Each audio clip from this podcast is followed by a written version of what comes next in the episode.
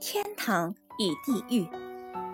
某人死后，灵魂来到一个地方。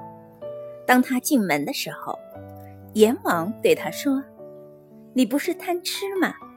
这里有的是东西，随你吃。你不是贪睡吗？这里睡多久也没人打扰。你不是爱玩吗？这里有各种娱乐，由你选择。你不是讨厌工作？”不喜欢受拘束吗？这里保证没有事做，更没人管你。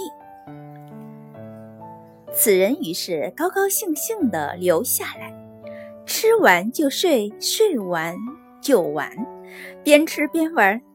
但是三个月下来，他渐渐觉得有点不是滋味，于是跑去见阎王。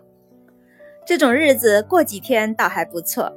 但是时间长了不见得好，因为玩的太多，我已经提不起什么兴趣；吃的太饱，使我身体不断发胖；睡得太久，头脑又变得迟钝。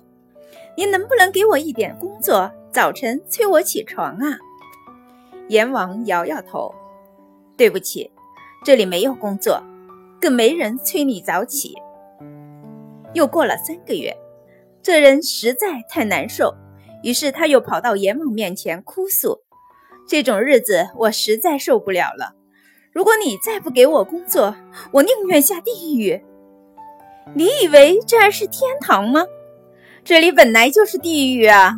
阎王大笑道：“它使你没有理想，没有创造，没有前途，逐渐腐化。